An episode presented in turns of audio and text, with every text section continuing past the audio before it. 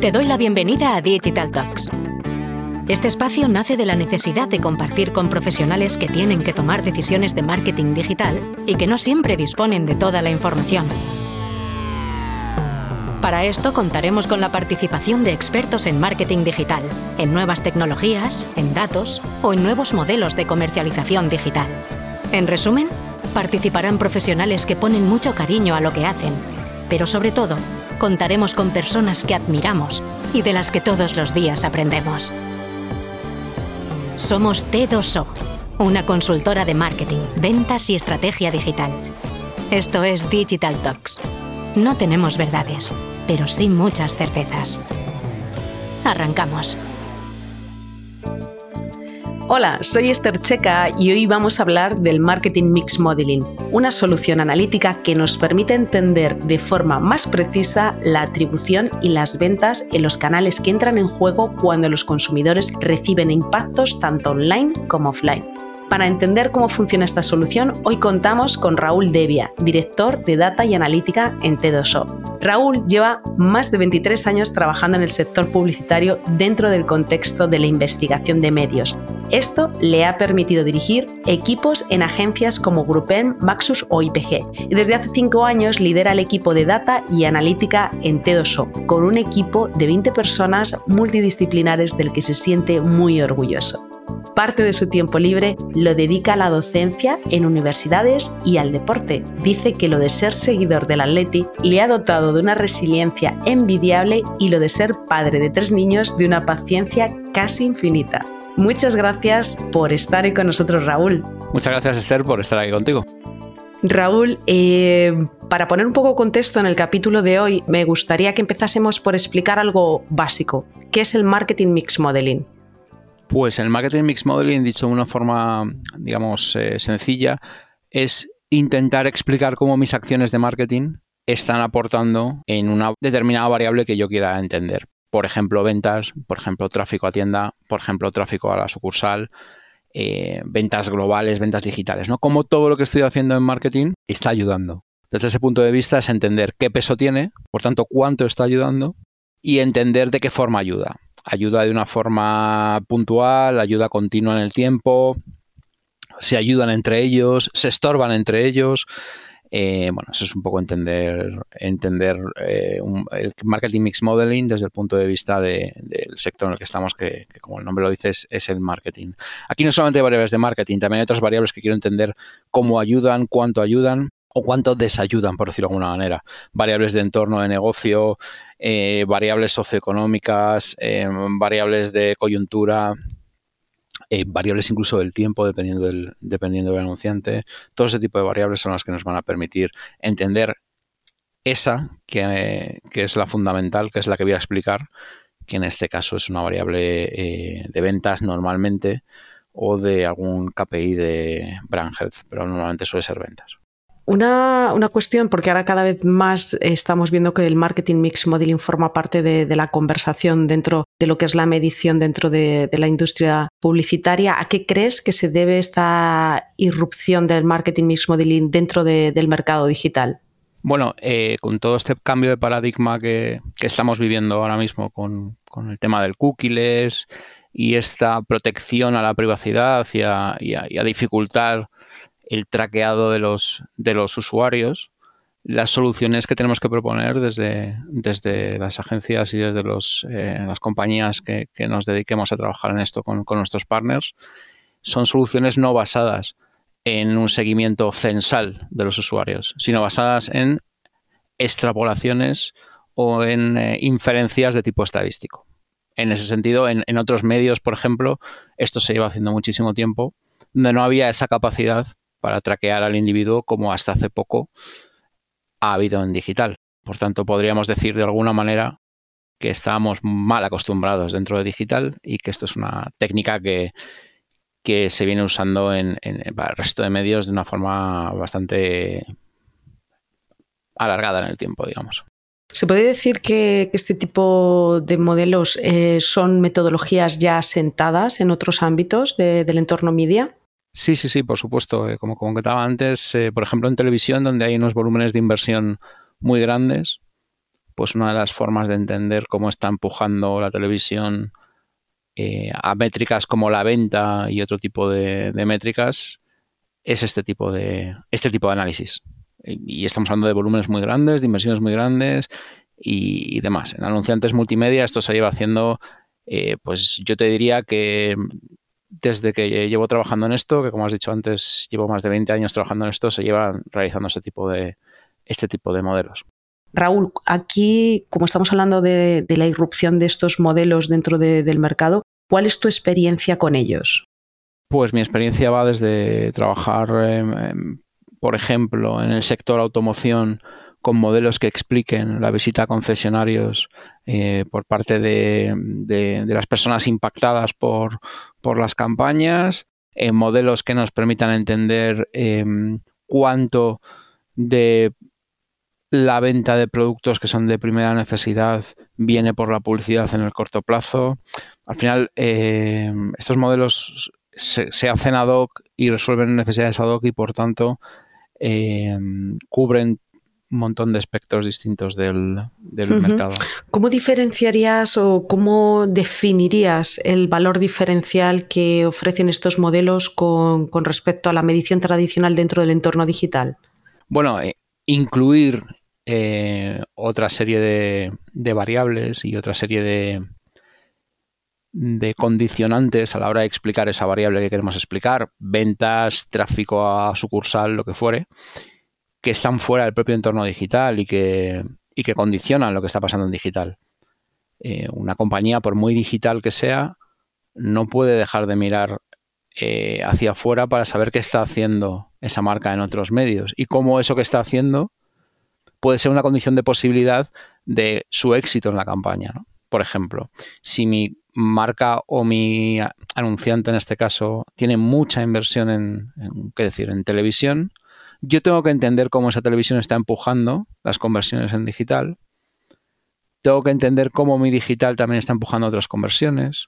Tengo que entender en qué momento plantear mis campañas para aprovecharse de ese potencial halo que haya en, el modelo.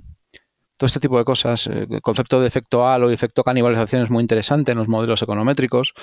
Em, dice qué variables o qué marcas también incluso se ayudan o se quitan éxito en la aportación a esa variable y eso es muy interesante porque permite hacer una campaña mucho más eh, foco en, el, objetivo final que es la conversión y que es la venta, claro.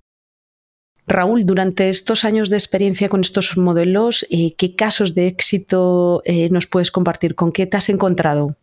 Pues en ese sentido, Esther, para mí una de las cosas más satisfactorias que hay en trabajar con este tipo de modelos es entender eh, que el cliente está recibiendo ese beneficio, ese beneficio que tiene este tipo de modelos.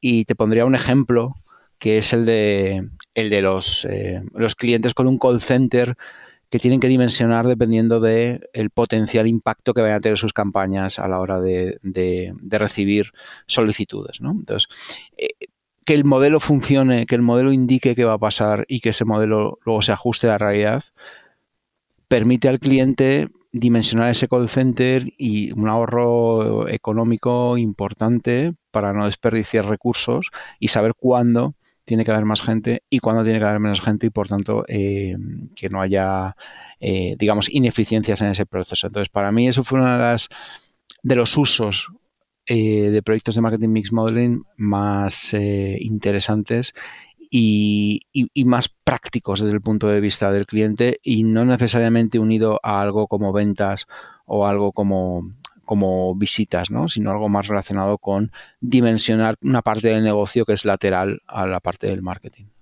Comentabas antes eh, que estos modelos, pues de alguna forma han empezado a coger visibilidad al albor de toda la atracción que vamos a tener con el tema del cookies. ¿Cómo crees que está siendo la inercia de cookies en general? Bueno, pues yo creo que, que como tú dices, es una inercia. Al final es un, es un lugar al que tenemos que ir un lugar al que iremos como de una forma definitiva como sector cuando estemos preparados y que los grandes players ya están preparados para esto. Y desde luego eh, yo creo que marca mucho la diferencia desde el punto de vista del anunciante quién está preparado y quién tiene un partner que esté preparado para acompañarle en este proceso. Porque cuando ya no quede otra que adaptarse, entonces los que salgan, digamos, con, las zapatillas ya atadas, no tendrán que perder tiempo en atárselas y serán los que cojan ventaja, ¿no? Y eso es una... Se, ve venir y se ve cuando tratas con los clientes y es muy satisfactorio también ayudarles a eso, a que cuando la carrera empiece ya estén preparados, eso tengan que prepararse, preocuparse en, una de las cosas que se comenta mucho, que, se, comparte dentro de, la industria, es que de alguna forma este movimiento hacia el cookieless también está modificando equipos y perfiles. Eh, tu opinión, ¿cómo esto va a modificar las necesidades de perfiles de data dentro de las organizaciones?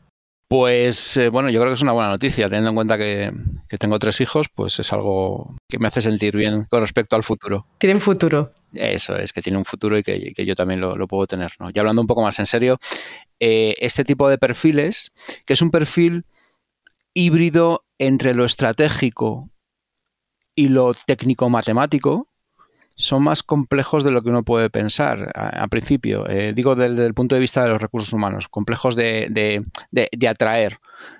Porque tiene que tener dos cualidades, bajo mi punto de vista, y así lo veo yo en el equipo, eh, imprescindibles. Dominio técnico y capacidad técnica. Pero mm, no se puede quedar ahí. Tiene que tener visión de negocio y visión estratégica, porque si no, en los modelos y todo lo que tiene que ver con el desarrollo de modelos se queda en, se queda en una simple máquina que, escupe datos, ¿no? Y al final eso, eso no, no hay modelo que no necesite de un thinking por parte de, quien lo está haciendo desde el punto de vista eh, de, marketing y, de negocio, ¿no? Entonces, al final es, es, un perfil híbrido que yo creo que es al que vamos a ir en muchos de los casos y es un perfil que cada vez, como decías tú, se va a necesitar más en, en las compañías. Por otra parte, mm, me da la sensación de que con todo el empuje que hay ahora con el tema de la inteligencia artificial y demás,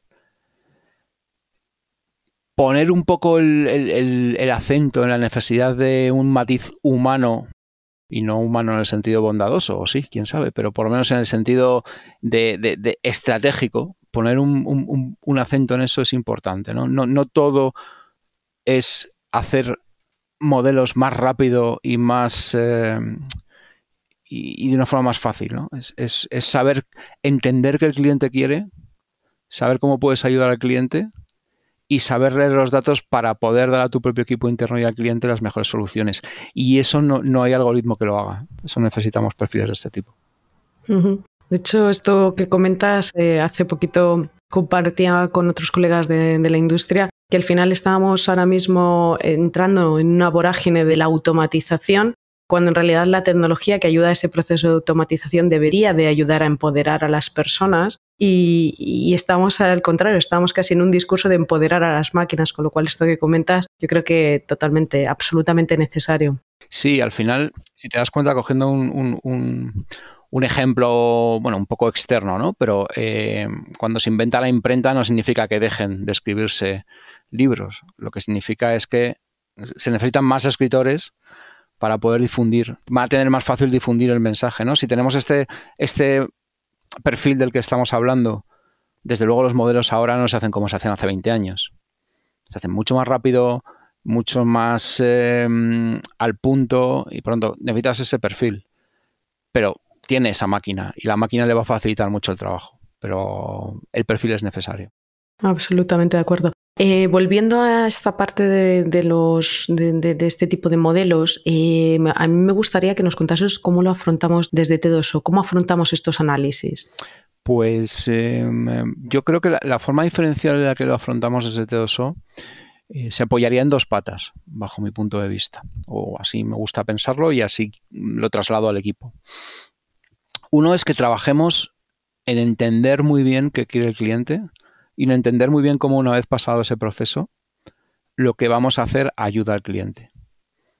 Porque si eso no es así, si te empiezas a hacer estas preguntas en medio del proceso creador del modelo, de lo más técnico, mm, pues estás perdido. Porque el modelo tiene que estar planteado y ejecutado para responder a esas dos preguntas. Entonces, Eh, lo trabajamos eh, con reuniones de briefing con el cliente en el que entendemos la necesidad, entendemos qué subcaso vamos a usar, qué variables debemos meter, qué variables eh, el cliente puede aportar y a priori no se ha planteado que puede aportar y son interesantes para el modelo. Y luego también los, los, los más llamados outputs, ¿no? las salidas, las conclusiones. ¿Qué tipo de conclusiones se van a ver bien al cliente? Para su día a día? ¿Qué tipo de conclusiones se van a ver bien a mis compañeros en el equipo de Paid, por ejemplo? Para hacerles más fácil el trabajo y para poder hacer eh, un trabajo de una forma más eficaz y eficiente. Ese es un planteamiento que, no puede faltar, esas dos patas, ¿no? Y no siempre se da así. Yo en, otras opciones que, veo en el mercado, pues, pues eh, se trabaja más la parte tecnológica, pero esta parte se olvida y para mí esta es vital. Y luego hay una segunda pata que es la tecnológica, evidentemente pues tenemos un equipo eh, de desarrollo, como tú bien conoces, eh, muy, muy grande y, muy especializado en todo lo que tiene que ver con los eh, modelos insertos dentro de tecnologías de cloud, de, algoritmos en R, algoritmos en Python. Al final, como decíamos, toda esa parte de prepararlo estratégicamente es importante pero tienes que tener también a alguien que sepa de máquinas. ¿no? Lo que hemos dicho tú y yo antes no, no, invalida para nada el mérito que tienen las máquinas y el mérito que tiene la tecnología. Y entre eso, como, como tú sabes, insisto, eh, el equipo tecnológico es un equipo muy, muy potente que hace que estos modelos eh, pues sean mucho más vivos, mucho más rápidos y mucho más dúctiles para, para, el cliente. Raúl, eh, alguien que pudiese estar eh, viendo una oportunidad en, llevar a cabo un modelo de estas características, pero que ya cuenta con un modelo de atribución. ¿Cómo convive un modelo de atribución ya dentro de la organización y un, modelo marketing mix modeling?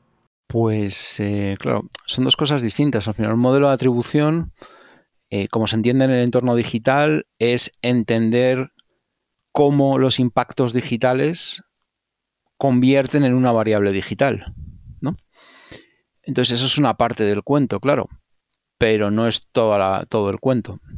Por ejemplo, no es todo el cuento porque las variables que expliquen pueden no circunscribirse a un entorno digital. Podemos hablar de variables de fuera de digital, como hemos dicho, impactos de otros medios. Podemos hablar de unas variables muy importantes en este tipo de modelos, que son las variables exógenas al propio negocio, como podrían ser situación económica, depende del anunciante, situación económica, incluso de temas de temperatura. Hay un montón de variables que, se hacen muy ad hoc para, los modelos. Todo eso mm, en un modelo de atribución digital al uso se pierde. Y por eso digo que hay una ampliación, pero también la variable que vas a explicar. Si yo quiero explicar visitas a mi tienda física, impulsadas por mis acciones digitales, el modo de atribución ahí no llega. De, esta forma, tanto en las variables que explican como en las variables a explicar, eh, hay diferencias sustanciales entre un modelo de atribución y un, marketing mix modeling.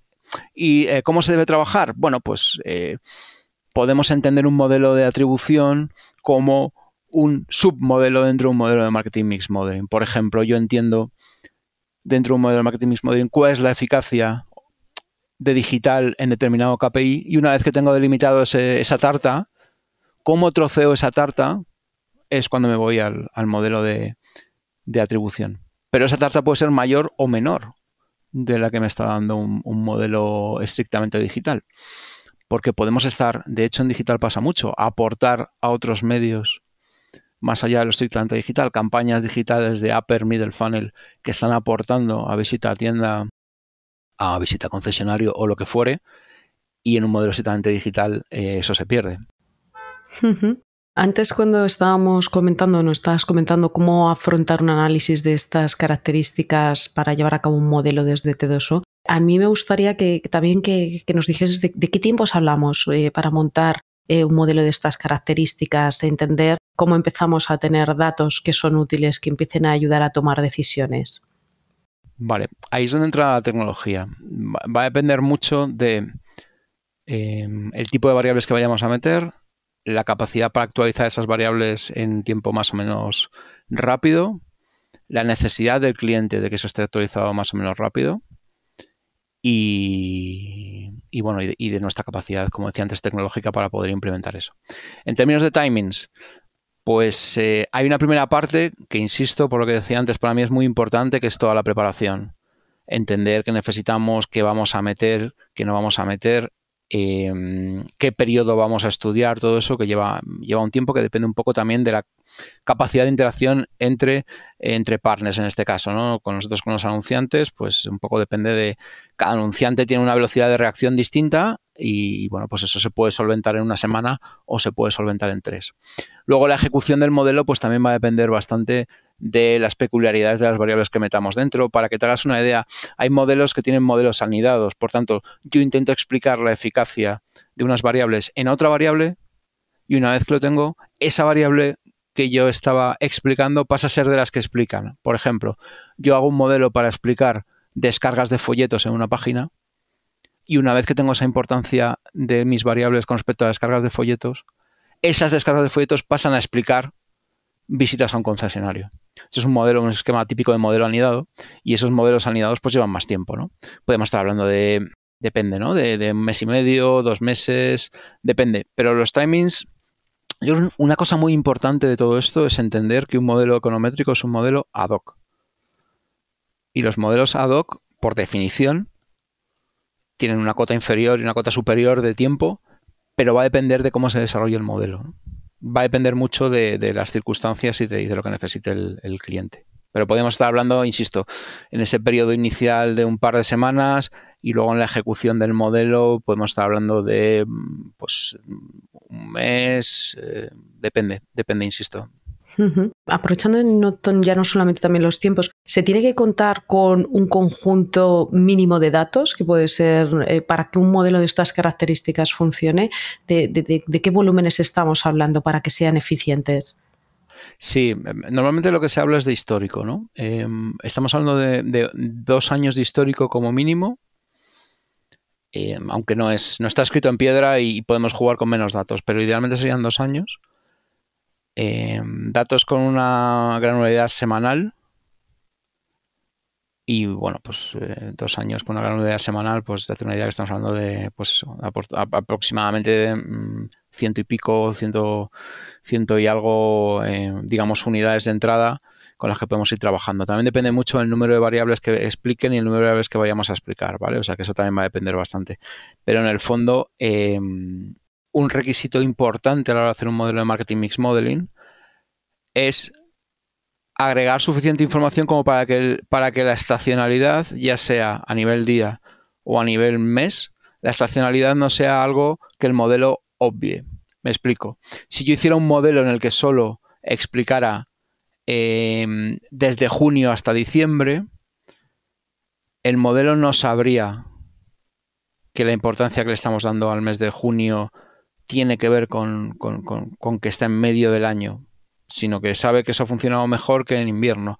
Pero si tú le das suficiente data y entiendes todo el año y dos años, ante la repetición estadísticamente el modelo ya entiende que, eso, es, eso, es, algo, eh, digamos, estacional, que es un componente estacional y por tanto puede entenderlo. Por eso, es, por eso es la cantidad de tiempo que me voy hacia atrás, para que el modelo tenga claro desde el punto de vista estadístico cuánto de la importancia es una importancia, digamos, de medios, cuánto es una importancia estacional y, que tenga suficiente granularidad con respecto a las variables que entran.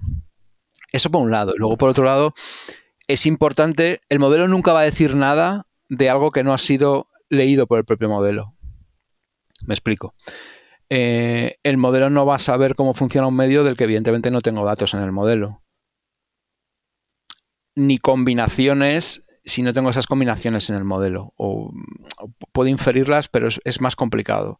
Por tanto, idealmente, además del tiempo, cuantas más combinaciones de marketing tenga dentro del modelo, cuantas más acciones cruzadas tenga, cruzadas e individuales, o sea, posibilidades tenga, mejor porque eso le permite al modelo aprender más. Si siempre tengo una misma estrategia todo el rato, el modelo no, resulta mucho más complejo entender las sinergias y esos efectos que hablábamos antes eh, de halo y canibalización.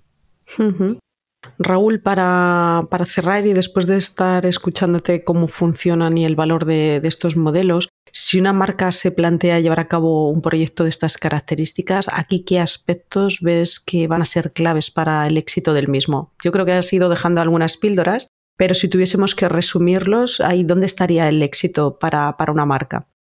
Si yo estuviera en ese, en ese lado de una forma, digamos, eh, total, no como estoy desde el punto de vista del partner de la marca, para mí sería vital entender qué quiero conseguir de ese modelo y hacer, hacer una ejecución de adelante a atrás, entendiendo qué quiero de ese modelo, entender cómo voy a trabajarlo y entender qué variables voy a necesitar.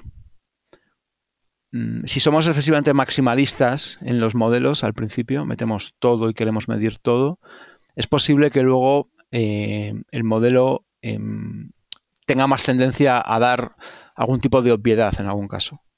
Pero tiene que estar muy trabajada esa parte final. ¿Para qué lo quiero? Que por otra parte, y esto es un comentario un poco lateral, es algo muy típico en este sector. ¿no?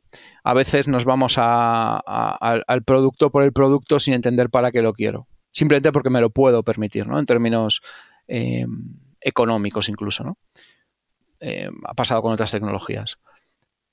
Y si uno no, no tiene esa perspectiva de para qué, el, modelo eh, va a estar cojeando desde el principio. Y mi recomendación, eh, evidentemente, es que el anunciante que quiere hacer esto, muchas veces esto forma parte, es, un, es una parte de su, de su día a día que se deje apoyar por, los partners en cuestión que, le echen una mano a entender esto y a, y ayudarle. Y este, este, este, ejemplo de marketing mix modeling para mí es, es un caso paradigmático de la palabra partner, de la que tanto hablamos, ¿no? Entre, entre, entre consultoras, agencias y, clientes. Para mí el, marketing mix model es un ejemplo en el, que, en el que el ejecutor tiene que trabajar de verdad como partner con el cliente. Si es un mero ejecutor, va a ser insatisfactorio para, para los resultados finales. Entonces, iría, mi recomendación iría más por ahí que, desde un punto de vista técnico, si usar este algoritmo, este otro y demás, porque eso luego siempre se puede corregir. Pero como, como, como no entendamos esto, eh, yo creo que, al final la gestión de expectativas y la gestión de, eficacia de, lo que estoy haciendo eh, se va a ver resentida. Totalmente de acuerdo. De hecho, ahí me gustaría, como sugerencia o, que nos trasladases, en esa parte del éxito de llevar a cabo un proyecto de estas características por parte de, cliente, eh, a mí sí me gustaría que nos dijeses cuál es el interlocutor natural que ayudaría a eficientar esta conversación. Me refiero, ¿tienen que ser perfiles específicos o, puede ser un interlocutor como podría ser un director de marketing con el que solemos interlocutar en muchos proyectos del entorno digital? Para mí es ese perfil, es marketing. Eh, si me apuras, luego el, lado más técnico sería como aquello de las películas, ¿no? De mi abogado habla con tu abogado. Quiero decir, si hay algún tipo de, pega técnica, pues ya los más técnicos pueden discutirla, ¿no? Pero tiene que ser una persona que tenga una visión eh, del negocio y una visión del marketing y para mí una visión transversal de la compañía. Cuanto más transversal, mejor porque entienden este tipo de modelos mucho mejor. A veces no, a veces con que sea simplemente, em, digamos, especialista en un medio, pues lo puede entender y no hay problema. Pero a veces hay ciertos frenos cuando son simplemente especialistas en un medio y no tienen esa visión transversal de todos los medios de acuerdo a la, al anunciante. Para mí ese es el, el interlocutor, alguien que, que entienda el problema, que te lo traslade, que entienda que tú lo has entendido que entienda tu solución y que luego deje trabajar a los técnicos para la parte técnica y ahí sí que evidentemente los interlocutores pueden ser gente más técnica, eh, gente más eh, del mundo tecnológico y demás, pero también enlaza un poco esto con lo que hablábamos antes. Si esto se reduce a una conversación entre ratones de biblioteca, eh, pues tendremos ecuaciones perfectamente correctas, pero que no valen para lo que queremos. Entonces, eh, al final, si no entiendes el problema y no te ayudan a entender el problema, la, solución es muy complicada de realizarse. Totalmente de acuerdo. Pues Raúl, muchas gracias por, por, estos minutos que nos has dedicado en explicarnos qué es el marketing mix modeling, sobre todo entender por qué la irrupción que está, que está teniendo. También los aspectos diferenciales que ofrecen estos modelos con respecto a la medición tradicional. Yo creo que has puesto un punto bastante relevante para que se entienda qué es lo que aporta eh, estos modelos con respecto a lo que pueden tener ahora mismo eh, las organizaciones y sobre todo cuáles son los aspectos que son claves para, para tener éxito una marca se plantea llevar a cabo un tipo de, medición con estas características. No, gracias a ti Esther por, eh, por invitarme a hablar contigo de este tema, que es un tema que me encanta y que, mm, insisto, es muy agradecido desde el punto de vista de negocio, desde el punto de vista de esa palabra que repetimos tanto como es partner, porque te permite pegarte al cliente y, entender, si cabe más, del día a día eh, que necesitamos eh, conseguir 30 clientes más, 25 botas más, cuantificar y, productificar el día a día que a veces es muy etéreo en otras cosas. Así que nada, muchas gracias. Nos volvemos a escuchar en unas semanas. Mientras tanto, puedes leernos en las redes sociales de t2o.com. Estamos en LinkedIn, Twitter y Facebook. Y si quieres volver a escuchar este podcast, lo podrás encontrar en nuestro canal Digital Talks, en Spotify, Evox, Google Podcast y Apple Podcast.